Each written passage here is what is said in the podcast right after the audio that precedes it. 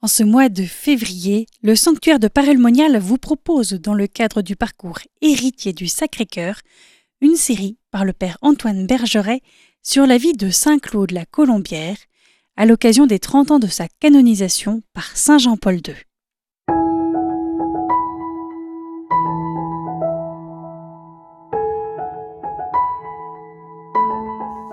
Bonjour chers frères et sœurs. Donc nous retrouvons Claude à son retour à Lyon après ses études et son ordination sacerdotale à Paris.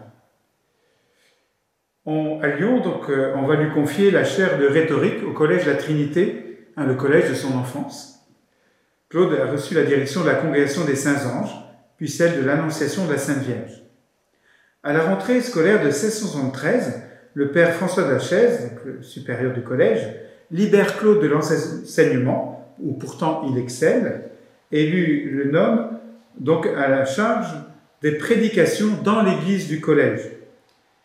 Il a eu l'occasion d'apprécier les talents d'orateur de Claude et n'hésita pas à lui confier une fonction réservée d'ordinaire à des prédicateurs expérimentés ayant fait leurs preuves ailleurs. De cette période, nous gardons deux sermons que Claude a prononcés donc, euh, donc dans l'église du collège.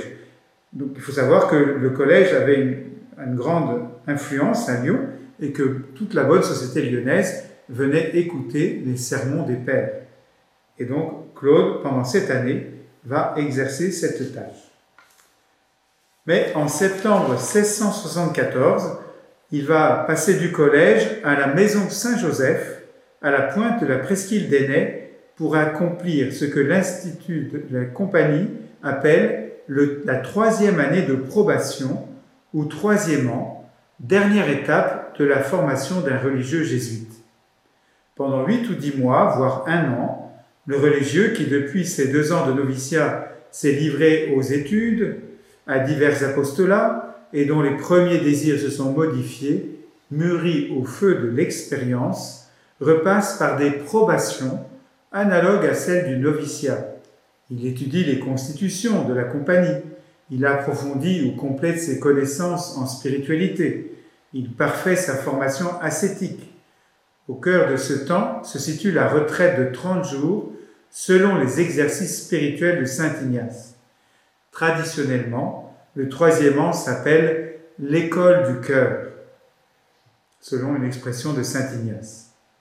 La grande retraite va commencer pour lui le 18 octobre 1664 et elle s'achèvera autour du 21 novembre.